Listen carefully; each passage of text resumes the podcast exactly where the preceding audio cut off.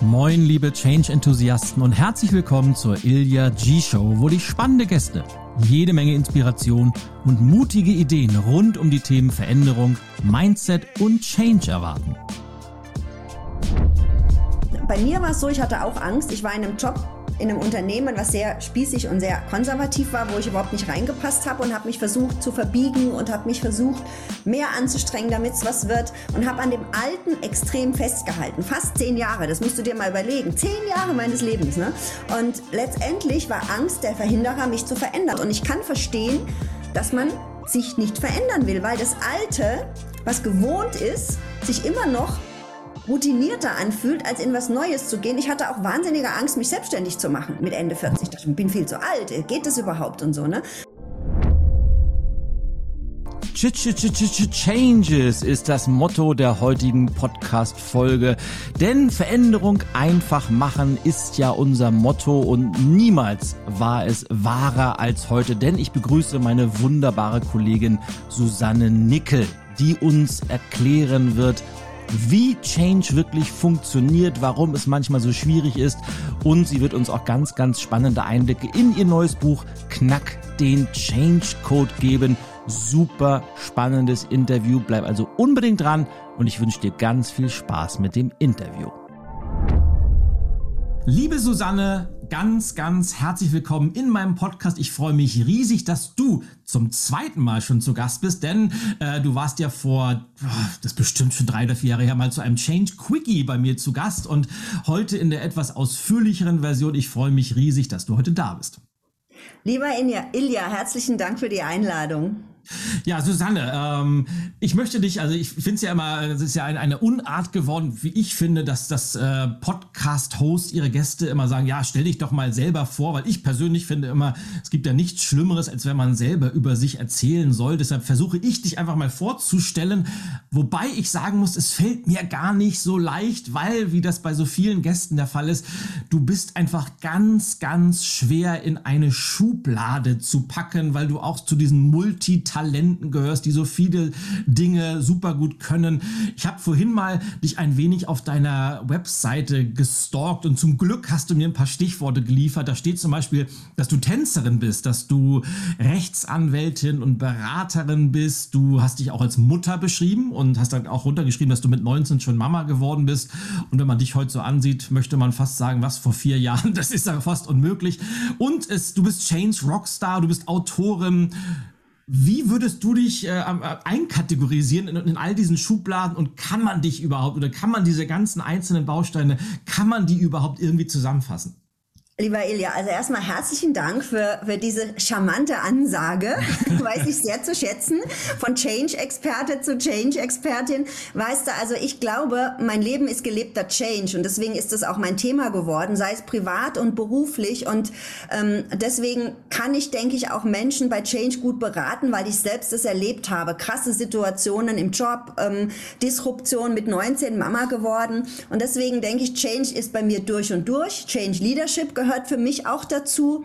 Und Darunter, wenn man ein bisschen tiefer gehen wollte, ist es das Thema Anpassungsfähigkeit und Flexibilität. Und ich denke, das ist das, wofür ich wirklich stehe.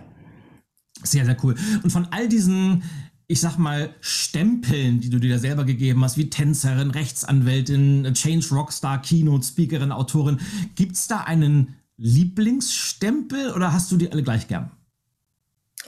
Ich mag gerne Change Rockstar und ich mag gerne Zukunftsmacherin, weil ich finde, so als Rockstar inspiriert man Leute zum Umdenken und ähm, ja, und als Zukunftsmacherin geht es dann um die Umsetzung. Mir ist beides wichtig. Zum einen Menschen zu bewegen, deswegen ist die Tänzerin auch nicht ganz unwichtig, weil die bewegt natürlich und, ähm, und trotzdem in die Umsetzung zu bringen. Also ich sage immer, der Kopf denkt und die Emotion bewegt. Und ich versuche beides zu verbinden als Anwältin, als Tänzerin. Das sind ja so kontroverse Dinge, die ich verbinde. In der Tat hast du recht. Das sind ganz viele Puzzlebausteine. Und jetzt ähm, mit über 50 merke ich auch, also ich habe auch schon ein paar Jahre auf dem Buckel, ne? danke mit de ob deiner charmanten Ansage, ähm, merke ich jetzt, dass diese Puzzlesteine sich zu einem Bild zusammentun. Und dass es beides braucht, Ratio und Emotio. Und die Kognition und die Emotion. Und dafür stehe ich durch und durch. Und das sind die ganzen Bausteine, die du da jetzt aufgezählt hast. Sehr schön. Und du hast ja auch, und ich mache mal so, so einen kleinen Teaser schon mal vorweg, du hast ja ein, ein Buch geschrieben, der, das den, der heißt, also der Titel ist Change, und ich muss noch mal genau gucken, dass ich es nicht falsch sage. Du hast den Change Code geknackt, oder der Titel ist Knack den Change Code mit Leichtigkeit Zukunft gestalten. Da bin ich schon mal sehr, sehr gespannt, wie dieser Code ist und wie man den knacken kann. Aber um deinen gelebten Change nochmal einfach kurz zurückzuholen. Ich erinnere mich, als wir uns das letzte Mal zum Interview getroffen. Ich glaube, es war 20 2018 oder 2017. Da haben wir uns auf der Frankfurter Buchmesse getroffen, wir zwei. Und wenn ich das richtig in Erinnerung habe, warst du damals noch relativ viel in Beratungsprojekten drin. Du hast viel, du hast auch damals schon viele Bücher geschrieben. Du warst damals schon Tausendsasser. Aber im, wenn ich das richtig beobachte, so ein wenig von außen, hast du dich in den letzten vier Jahren, es ist erstaunlich, dass das schon wieder vier Jahre her ist, wo ist die Zeit geblieben? In den letzten vier Jahren wahnsinnig weiterentwickelt, bist bekannt geworden als Keynote-Speakerin zum Thema Change und vor kurzem hat mir jemand gesagt, ich darf nicht erzählen, wer das war. Ja, die Susanne, das ist ja der, der Shooting-Star in der Branche und ähm, diese, so einen Titel muss man sich ja auch erstmal erarbeiten. Aber erzähl doch mal äh, den, meinen Zuhörerinnen und Zuhörern, wie wird man denn überhaupt Keynote-Speakerin oder Change Rockstar? Weil das ist ja kein Beruf, den man lernen kann. Also ich bin gerade total geflasht. Shootingstar hat noch keiner zu mir gesagt. Also ich habe gerade Gänsehaut. Danke dir dafür. Es ist Wahnsinn. Ähm, also ich glaube, mh, bei mir war es so, die, die ursprüngliche Begegnung zu, zu meinem Lebenswandel war der Michael Rossier witzigerweise und zwar in Paderborn am Flughafen. Aha. Der Michael, der kam da und war bei ähm, bei Warsteiner und ich war bei Infineon und habe da so Recruiting gemacht fürs Top-Management und wir haben uns der Paderborner Flughafen ist natürlich der Nabel der Welt, wie du dir vorstellen kannst. Das sind irgendwie drei Gates so nach dem Motto, ne? Und der Michael kam daher und ich hatte ihn viele Jahre nicht gesehen. Er hat mich mal äh, gecoacht, als ich beim ADAC Pressesprecherin Sprecherin war für die Medienauftritte. Und dann mhm. sagte der zu mir, als er mich gesehen hat, hey, wie geht's dir, Susanne? Und dann habe ich gesagt, ja, ich mache hier Trainings, Beratung. Da war ich eben sehr viel als Beraterin unterwegs. Und dann sagt der Susanne, du musst Speakerin werden. Und bis dato wusste ich gar nicht, dass das ein Beruf ist. Und dann hat er gemeint, guck dir das mal an, das wäre was für dich. Ich kenne dich ja mit den Medienauftritten, was du an Know-how hast und so weiter. Und das war der Anfang. Und das war so 16. Und dann habe ich die GSA University gemacht und da ging es dann darum, das nochmal zu schärfen und das Thema zu finden. Da war es nämlich genau der Punkt, was ist überhaupt mein Thema? Und manchmal sieht man ja vor lauter Wald die Bäume nicht, also als ähm, zukünftige Rednerin. Und dass das, das Thema Change durch und durch ist, war dann relativ bald klar, aber es hat eine gewisse Zeit gedauert. Und dann habe ich da ja den Preis für die beste Keynote gewonnen, was so überhaupt nicht geplant kannst du nicht planen letztlich. Ne? Ich war vor allen Dingen noch krank und habe es trotzdem durchgezogen und es war wirklich äh, eine mega Sache und ich wusste gar nicht bis dato, dass es mit diesem Preis automatisch, dass ich bei Speakers Excellence bin, bei einer sehr großen Redneragentur, ne, so und äh, da kam ich dann dazu und dann war der Anfang auch noch nicht so, dass wirklich viel passierte. Es war so mhm. die Zeit, in der wir uns getroffen haben und ähm, ich habe immer wieder mal den Michael gefragt, Michael, was ist denn los? Wieso läuft das noch nicht so richtig dolle? Und dann meinte er, ja, du brauchst ein bisschen Geduld. Kannst dir vorstellen, ist jetzt nicht so meine höchste Qualität, ja. Und ähm, naja, und dann war es aber so, ähm, ich glaube, was was was so diesen Push gegeben hat, war zum einen eben das Thema Thema, das natürlich Change everywhere ist. Also das heißt, Unternehmen haben permanenten Change. Wir können sie ja alle schon nicht mehr hören. Ich glaube, was günstig war, dass ich Frau bin, muss ich auch einfach mal sagen, weil es gab, gibt nicht so viele Change-Speakerinnen und dass ich ähm, dass ich mir nicht zu schade bin, ähm, Dinge auch mal für Bühne bringt Bühne zu machen, dass ich wirklich mir es wichtig war, Erfahrung zu sammeln ähm, und dann gepaart mit, mit den Agenturen, mit meinem Ziel, das wirklich professionell zu machen, hat sich das dann die letzten Jahre total, äh, also total eingespielt und wurde ein, ein Riesenerfolg. Und ähm, ja, ich glaube, mittlerweile so sagen zu können, auch jetzt gerade mit Corona, da hat sich ja auch nochmal sehr viel geändert. Ich hatte mich ja gerade selbstständig gemacht, dann kam Corona quasi, das war auch der Oberhammer. Ich glaube, was wichtig ist und was man nicht unterschätzen darf, ist wirklich die Erfahrung, also der Content, den ich habe aus 20, 30 Jahre Berufserfahrung als Rechtsanwältin, Beraterin. Also es ist jetzt nicht so, dass ich mal ein Buch über Change gelesen habe und ich rede darüber. Ne? Das ist es eben nicht. Und dass es auch ein bisschen Infotainment gibt, also Storytelling. Ich glaube, das zeichnet uns als Speaker aus, dass wir das beide gut verbinden können. Und dann hat halt jeder so seinen USP. Und bei mir ist es der tänzerische Background, der halt auch speziell ist. Und da die Geschichte zu bauen und Kunden zu helfen, Change einfacher umsetzbar zu machen, das hat einfach extrem gut funktioniert. Was mich bei dir sehr interessiert ist, gerade wenn man diese, diese beiden Extreme, ob es Extreme sind, weiß ich nicht, immer gegenüberstellt. Auf der einen Seite die Beraterin, die sehr, sehr detailorientiert arbeitet, Projekte über einen langen Zeitraum begleitet, meistens vermute ich auch mit einem kleinen Team zusammenarbeitet. Und auf der anderen Seite die, die Keynote-Speakerin, die Impulse setzt, die Storytelling nutzt und äh, vor, vor Hunderten, manchmal sogar Tausenden von Menschen spricht. Wie hast du diesen, Übergang geschafft oder wie kannst du das Ganze gut trennen? Weil gerade natürlich in so Keynotes, äh, 45 Minuten oder in, in Online-Zeiten oftmals sogar noch weniger, muss man sich ja wirklich aufs Wesentliche konzentrieren. Also wie, wie schaffst du das, diese beiden Hüte zu kombinieren, dass du auf der einen Seite deine, deine Fachkompetenz einbaust, aber gleichzeitig den Schwerpunkt auf dieses Infotainment setzt? Hast du ja. ein Geheimnis?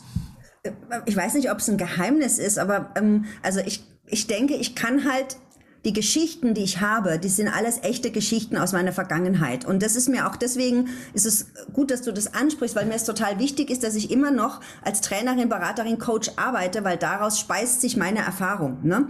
Und, ähm, und die dann quasi diesen Content, diese Geschichten zu nutzen, um was zu transportieren. Das ist kein Geheimnis, das macht vermutlich jeder, pardon, jeder Speaker so. Und ich habe halt diese Erfahrung, ich bin in den Unternehmen, ich arbeite mit den CEOs zusammen und erlebe das permanent alles. Und ich glaube, dass es das dann so greifbar und nahbar macht. Und und ich bin mir auch nicht zu schade, mich nahbar zu zeigen. Ich glaube, das ist, also ich bin jetzt nicht so der kognitiv reservierte Redner, Rednerin, die halt irgendwas erzählt, abstrakt, sondern ich gehe immer mit eigenem Beispiel voran und versuche halt das, was ich als Beispiele auch habe, businessrelevant zu machen. Also es gibt ja so Redner, die erzählen dann, wie sie Krebs besiegt haben, aber sind kein Arzt, sondern nur Patient und es ist nett und schön und tut mir manchmal auch leid, wenn ich so jemand zuhöre und habe ich auch Respekt vor, dass er, sein, dass er seine Krankheit überwunden hat, aber das ist es alleine nicht, sondern es braucht halt Background-Wissen und es braucht Relevanz für die Menschen, die zuschauen und das ist für mich immer das höchste Ziel, diese Relevanz und diesen Nutzen zu schaffen.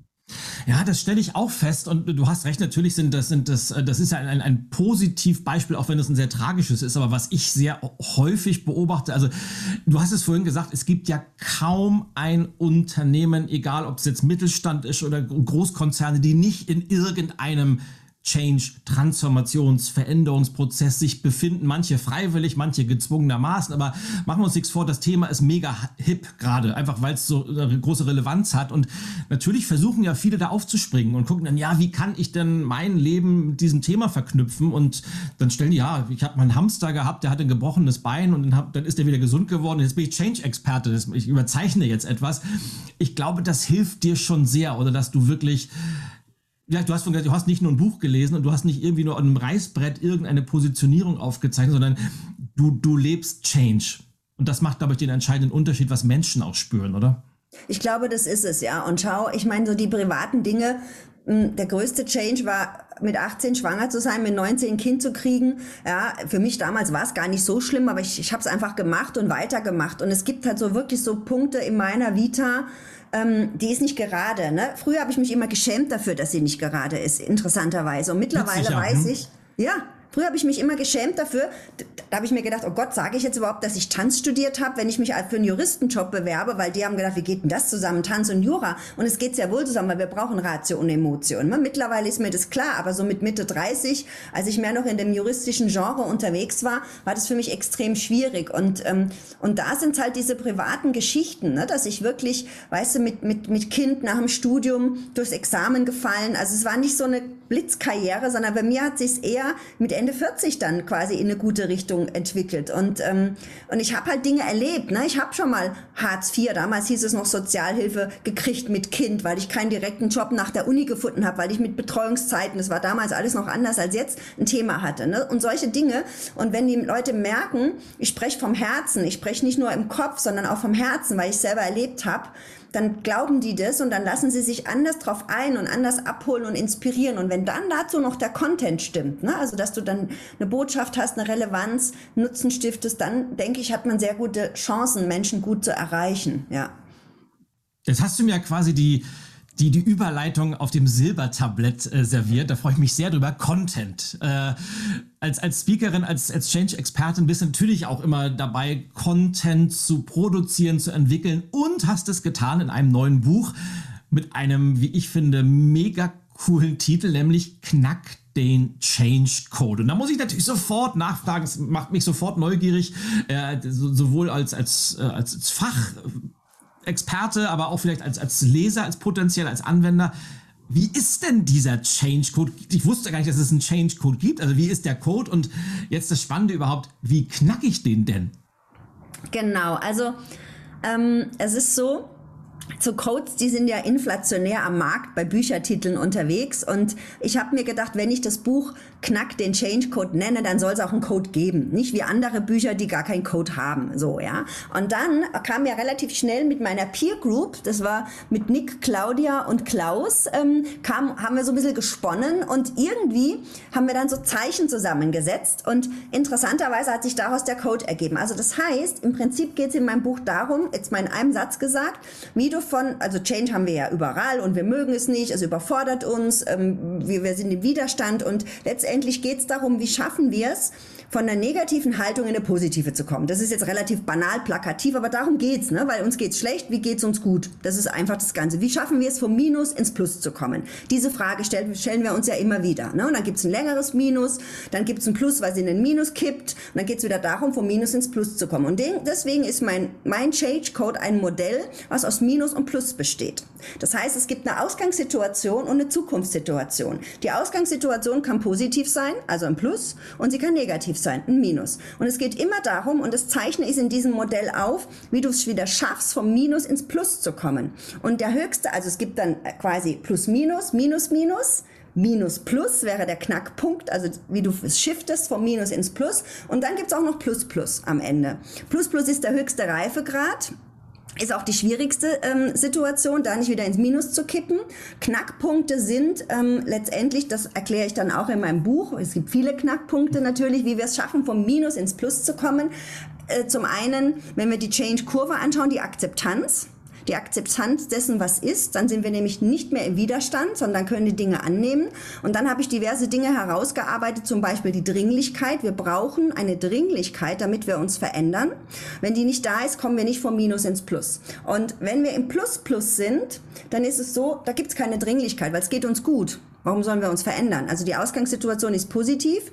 Warum sollen wir uns jetzt weiterentwickeln? Es läuft doch, bräuchten wir doch eigentlich nichts zu tun. Und um da vom Plus weiter im Plus zu bleiben, geht es eben ohne Dringlichkeit darum, begeistert und leidenschaftlich seine Dinge zu tun. Ohne Begeisterung, Leidenschaft und Disziplin schaffst du es nicht, im Plus-Plus zu bleiben. Also das heißt, ich habe diese einzelnen Segmente von Plus und Minus und erkläre mit dem Code, das sind auch die einzelnen Kapitel, dann als erstes, wie schaffe ich es mich, wenn ich im Minus-Minus bin.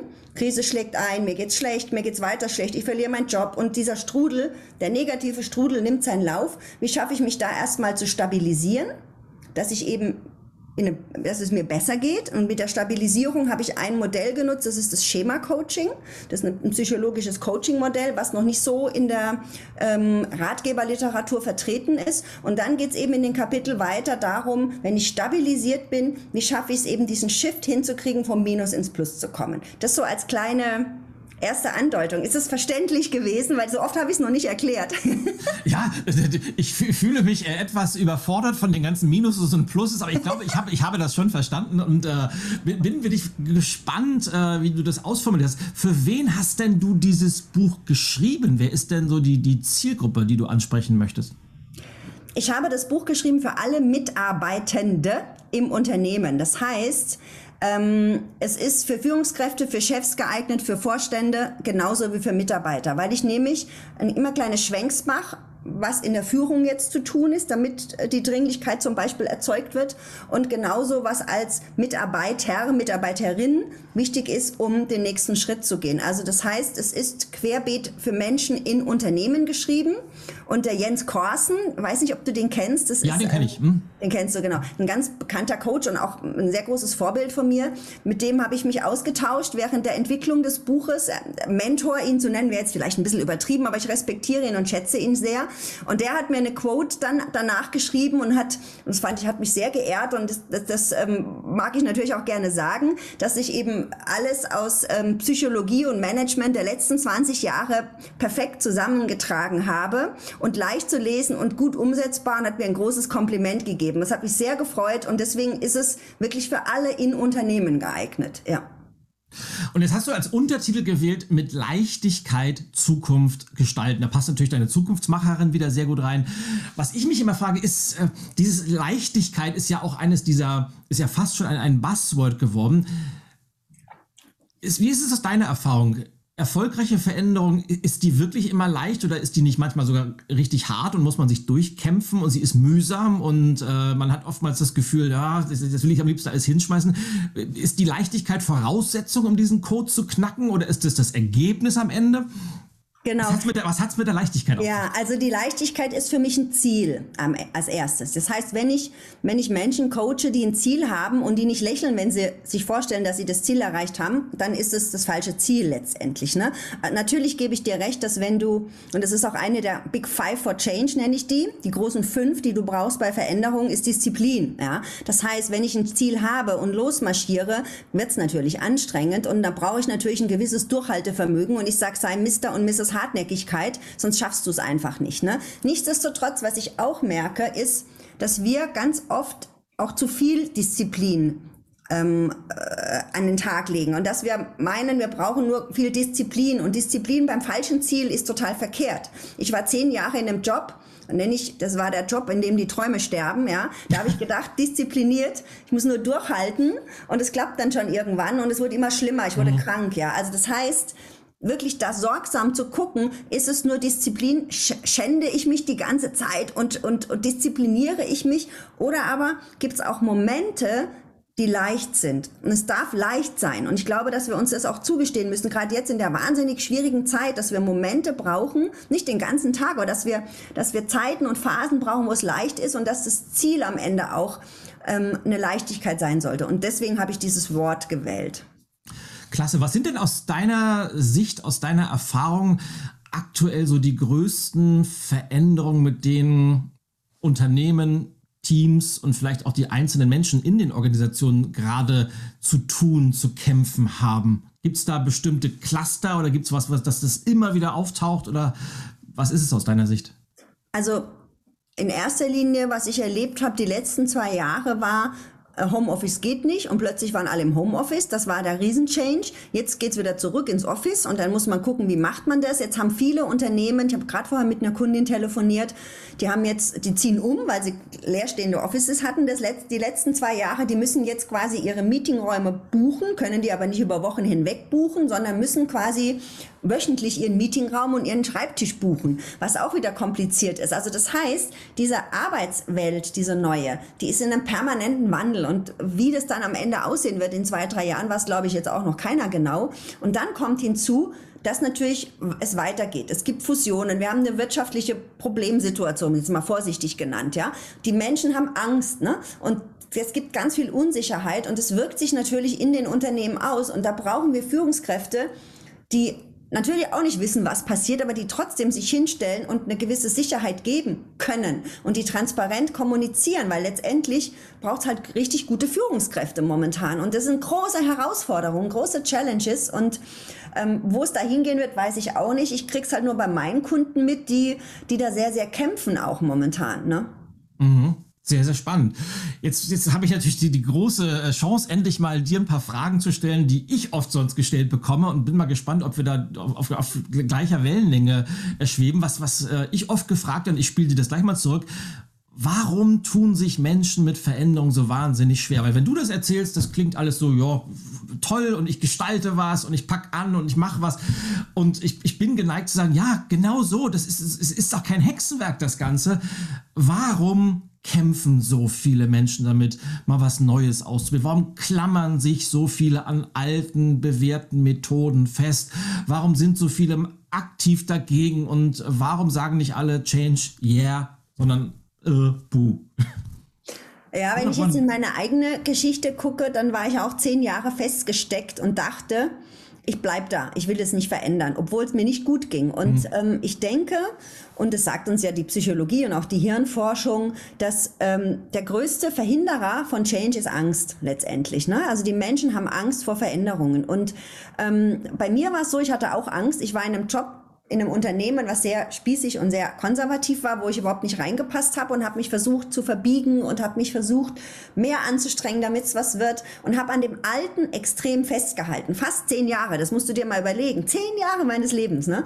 Und letztendlich war Angst der Verhinderer, mich zu verändern. Und das Spannende ist, dass ich als ich dort geblieben bin, wurde es immer schlimmer. Mir ging es schlecht, ich wurde krank, ich wurde gemobbt. Es war wirklich eine Katastrophe für mich und trotzdem bin ich da geblieben. Und es ist total absurd. Und ich kann verstehen, dass man sich nicht verändern will, weil das Alte, was gewohnt ist, sich immer noch routinierter anfühlt, als in was Neues zu gehen. Ich hatte auch wahnsinnige Angst, mich selbstständig zu machen mit Ende 40. Ich dachte, ich bin viel zu alt. Geht das überhaupt und so, ne? Und es läuft super, ja. Aber es gibt immer diese Angst und dieses Stretching, kennen wir ja alles, Komfortzone verlassen und so weiter. Aber so ist es halt nun mal.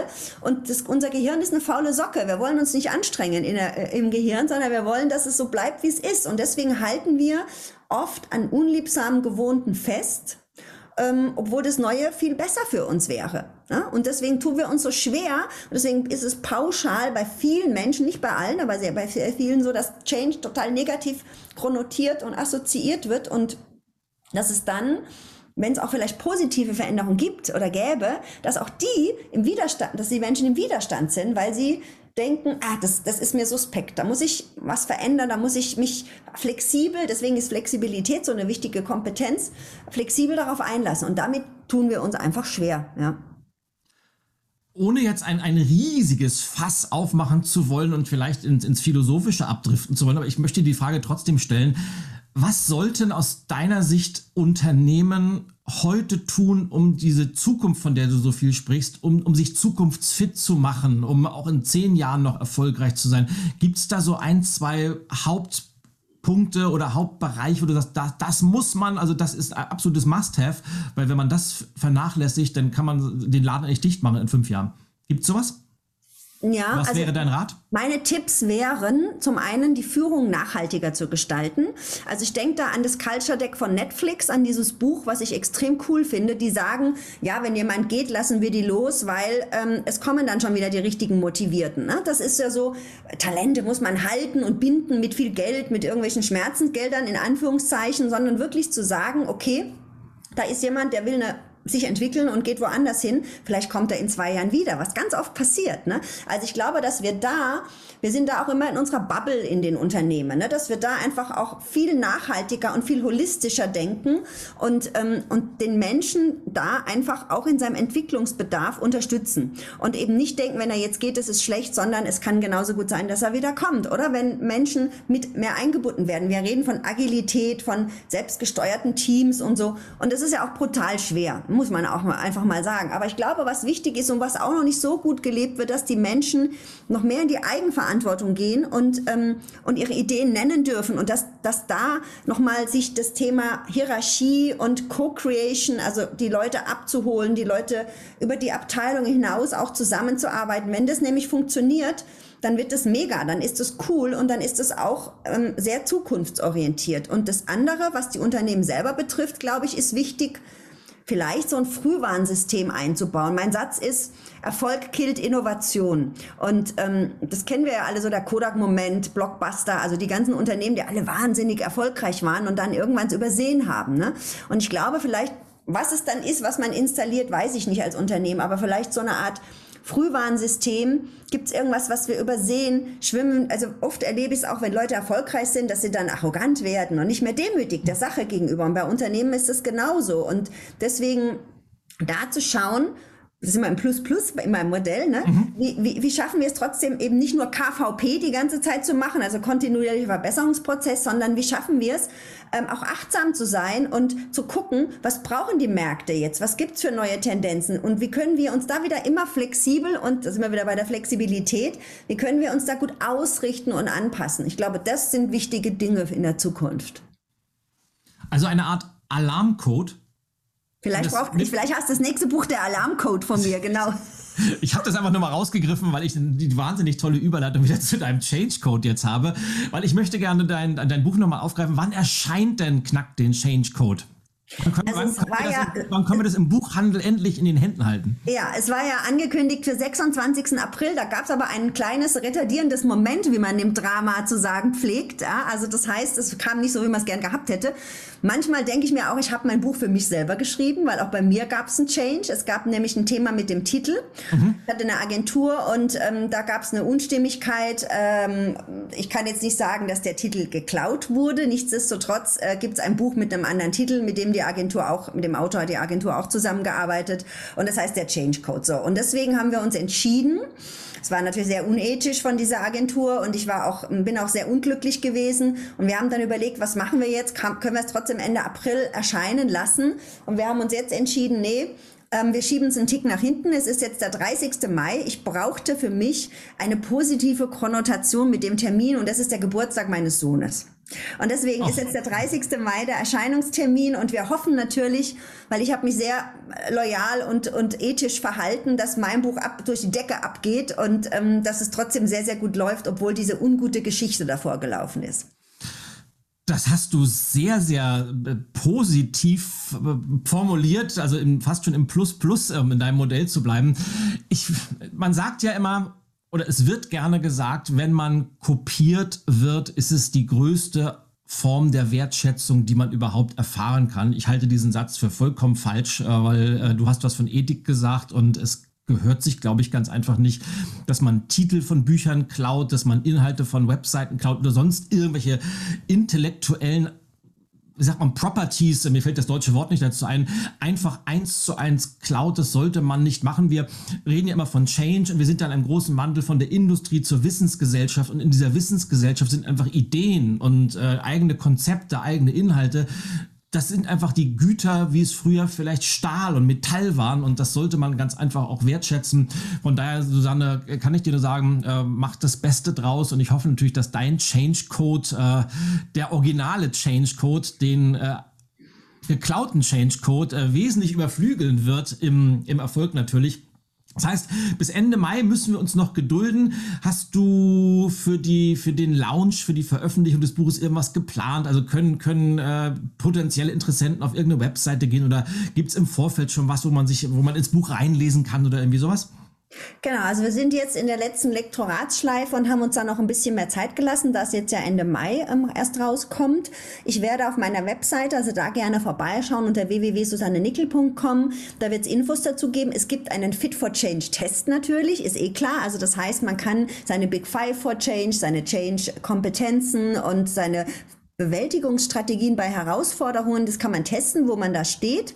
Das ähm, ist dann auch irgendwann demnächst online per QR-Code abrufbar und ähm, es wird auch ein Buch Lounge geben. Da bin ich jetzt in der Planung. Es hat sich jetzt ein bisschen nach hinten verschoben, aber da gibt's einiges. Ich habe auch schon Artikel zum Buch jetzt schon geschrieben für Campus Hunter und Jokoten. Da gibt's eine Serie. Mhm. Also gerne auf meiner Webseite vorbeischauen unter Bücher und unter Publikationen. Da wird alles, was aktuell ist, ähm, zu finden sein. Super. Also ich bin auf jeden Fall sehr, sehr gespannt. Ich werde mir das Buch auf jeden Fall kaufen, äh, äh, weil, weil mich das Thema einfach fasziniert und weil ich natürlich auch immer ganz, ganz toll das finde, mit welcher Perspektive andere Menschen das Ganze angehen. Weil machen wir uns nichts vor. Äh, ja, Change hat gewisse Gemeinsamkeiten, die einfach immer gleich sind, aber Change ist einfach auch immer super individuell und ich glaube einfach, dass, dass du einen Change-Prozess anders begleiten würdest, als ich das tue und das ist auch total gut und richtig so, äh, äh, weil Menschen sind nun mal genauso unterschiedlich wie Change-Prozesse und deshalb freue ich mich riesig auf dieses Buch. Ich würde Susanne zum Abschluss äh, unseres Interviews gerne zu meiner absoluten Lieblingskategorie kommen, nämlich zu den allseits beliebten Hot Seat-Fragen und das ist eine Abfolge von elf kurzen, knackigen Fragen mit der Bitte um ebenso kurze und knackige Antworten. Und ich bin gespannt, ob wir heute das, das erste Mal das schaffen, das wirklich auch kurz und knackig zu machen, weil das, das, das kann auch gern mal ausarten. Also schauen wir mal, bist du bereit dafür? I try my best. Yes, I, I know. Dann fangen wir mal mit der ersten Frage an und daran erkennst du schon, dass das äh, durchaus ans Eingemachte geht. Was sind denn deine wichtigsten Werte im Leben? Zuverlässigkeit, Kreativität und Freiheit. Sehr cool. Was sind deine drei Lieblings-Apps auf deinem Smartphone oder auf deinem Laptop? Deutsche Bahn. no way. ja, weil ich die brauche. Ja, bin nicht so der App-Freak. Dann ähm, Preply habe ich noch drauf und muss ich kurz überlegen.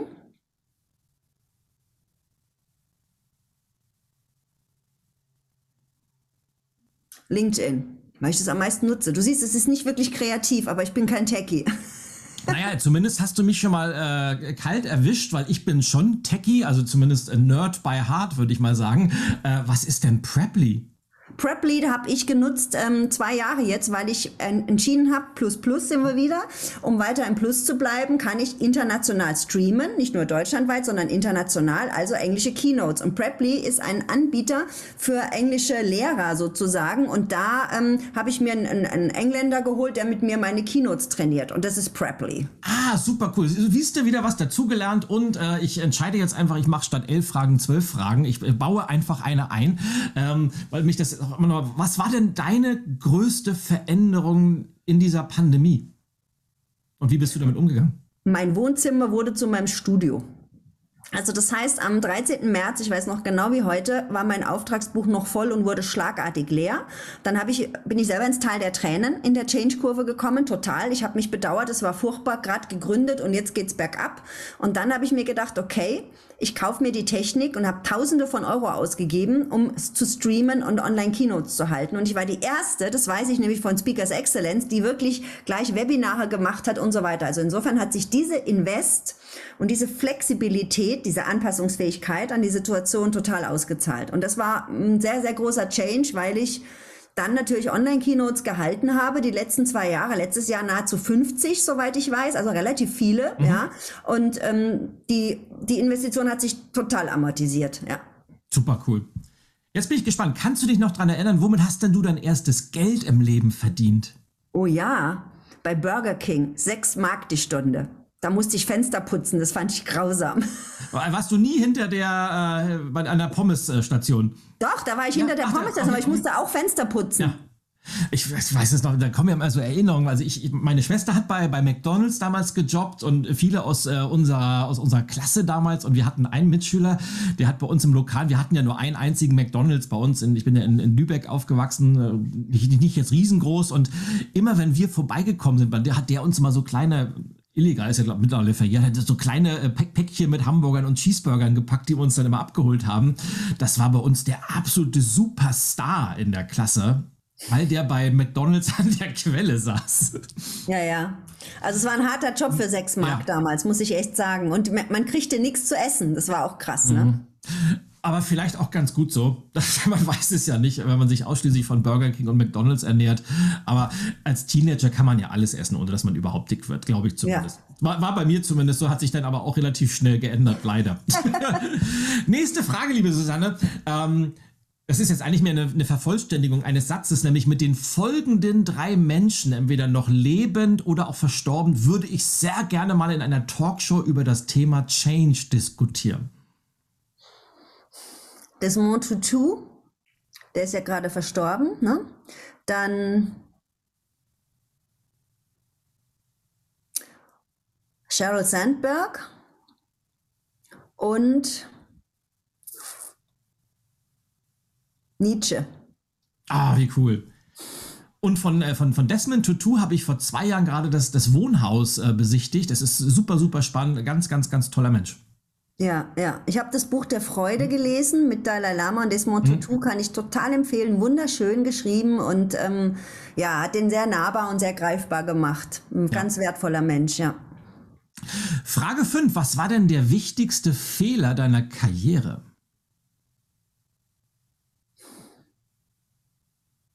Der wichtigste Fehler. Es ist immer die Frage, ob man Fehler als negativ sieht also ich würde jetzt mal so sagen, ich sehe einen Fehler nicht als negativ, sondern ich sehe Scheitern und große Veränderungen und Einschläge als teilweise auch was Positives im Nachgang. Und das Krasseste, was mir passiert ist, war mit 18 schwanger zu sein. Das war aber kein Fehler. Es war erstmal so, dass ich mein Tanzstudium, was ich damals hatte, aufgeben musste. Das heißt, es war der Mega-Change in meinem Leben, weil von der Tänzerin hatte ich plötzlich nichts. Und dennoch war es im Nachhinein, jetzt zurückblickend, das Wichtigste, was mir passiert ist, weil ich, wenn ich meinen Sohn nicht mit 19 bekommen hätte, kein Abitur gemacht hätte, kein Jura studiert hätte, da wäre die ganze Kette anders gelaufen. Und als Tänzerin wäre ich wahrscheinlich mit 30 fertig gewesen. Also insofern kein Fehler in dem Sinne, aber ein krasser Einschlag, ja. Was war denn dein bester Kauf der letzten zwölf Monate? Kann was Kleines sein, kann aber auch was, was ganz Großes sein. Also was, was hat dich am meisten, was hat deinen Alltag am meisten bereichert?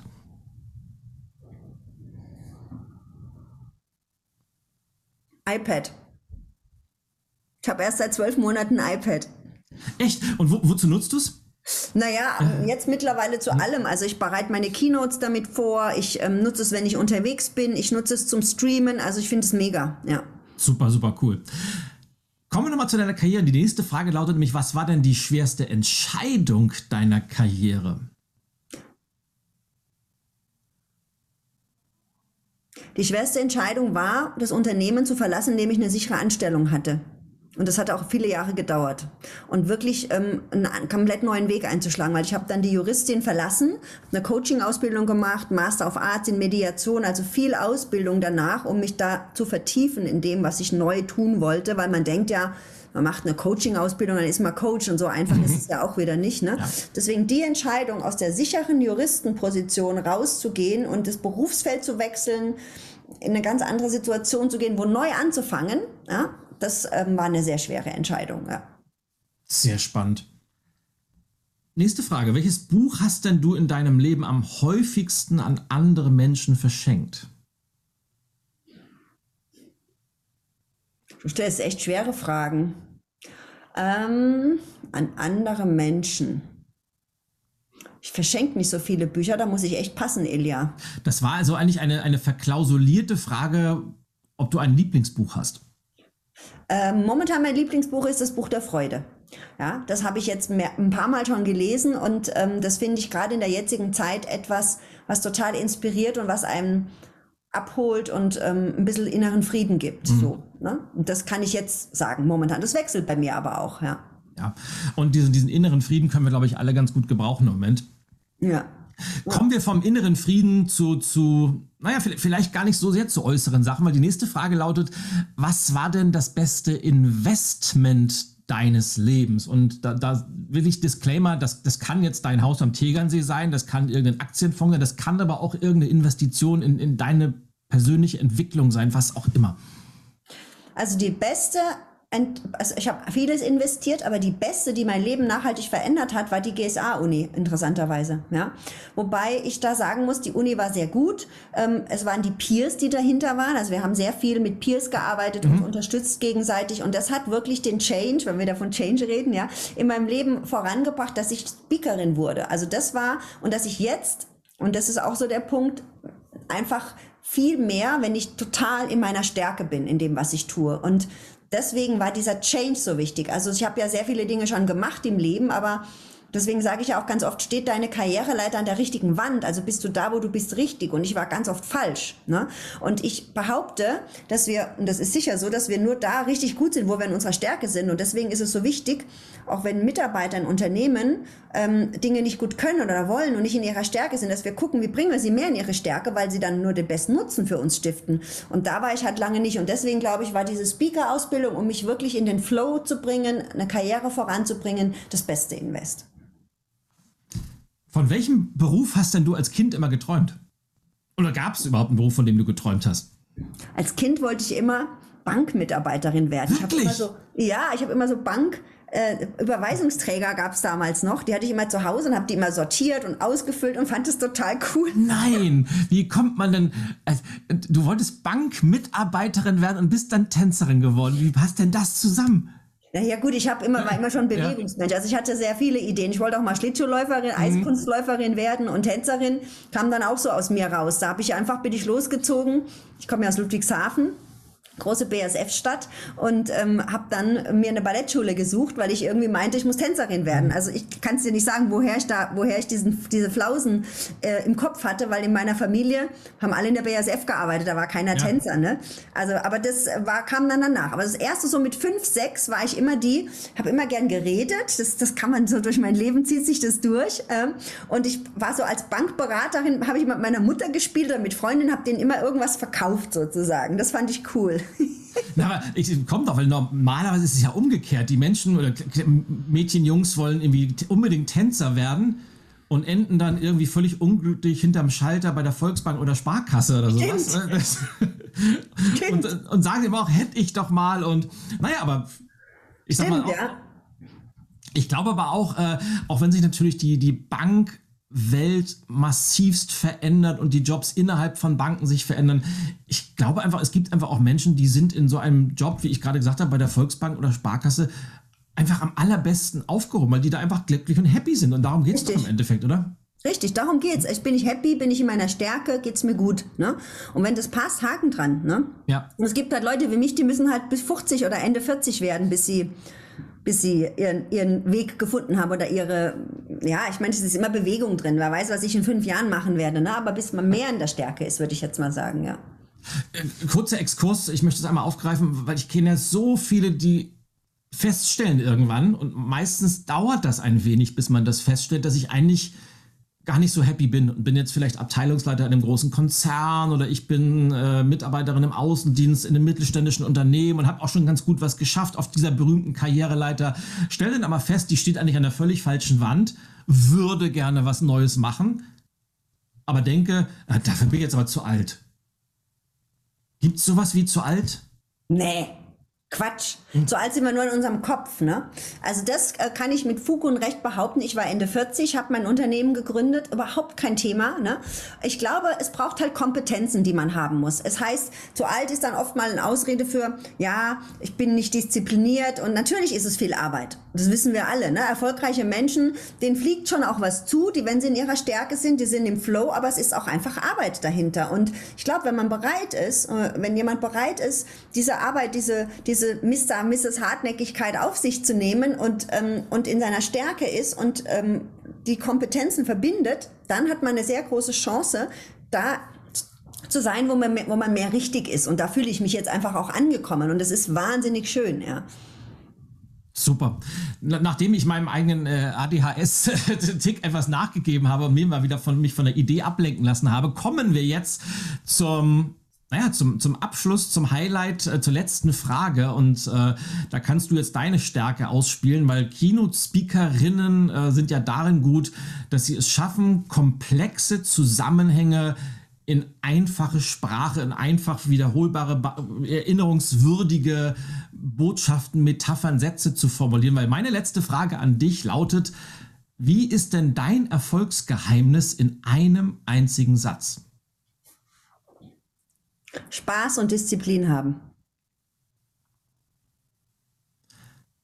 Und das muss ich ja innerlich mit mir kämpfen, ob ich das jetzt so stehen lasse oder ob ich nochmal nachhacke, was ich wahnsinnig gerne tun würde. Ich entscheide mich an dieser Stelle dafür, dass ich diesen Satz wirken lasse und sich jeder für sich selbst rausziehen kann, was er davon hält, wie er das bewertet. Ich finde es super, super cool. Oh, ich, ich würde so gerne nachfragen. Ach, lassen wir es. für mich ist es nämlich sehr, sehr ähnlich. Weil beides gehört dazu. Mhm, genau. das eine ist das andere wirkungslos und jetzt fange ich doch schon wieder an, das zu kommentieren. Ich wollte es doch Ja, du hast aber recht. Es ist genau ja. so. Ja, absolut. Ja. ja. Liebe Susanne, es war mir ein ganz, ganz großes Fest, mit dir über Change zu plaudern. Äh, Ende Mai erscheint dein Change-Code, den dann hoffentlich ganz, ganz viele Menschen knacken werden. Wir werden das auf jeden Fall alles in den Show Notes äh, verlinken, wo man dich finden kann, wie man dir in Kontakt treten kann und wo man dann auch das Buch bestellen kann. Und mir bleibt nur noch eins zu sagen. Ganz, ganz herzlichen Dank, dass du heute da warst und äh, keep on changing, ja?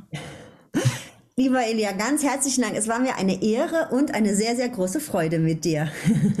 und an alle Zuhörerinnen und Zuhörer, auch an euch, vielen, vielen Dank, dass ihr uns wieder eure Zeit geschenkt habt. Ich hoffe und bin mir ziemlich sicher, dass ihr so die ein oder andere tolle Idee mitgenommen habt. Und auch da gilt, äh, Ideen haben es gut, umsetzen ist wichtiger. Von daher machen, machen, machen und bis zum nächsten Mal. Ciao, ciao.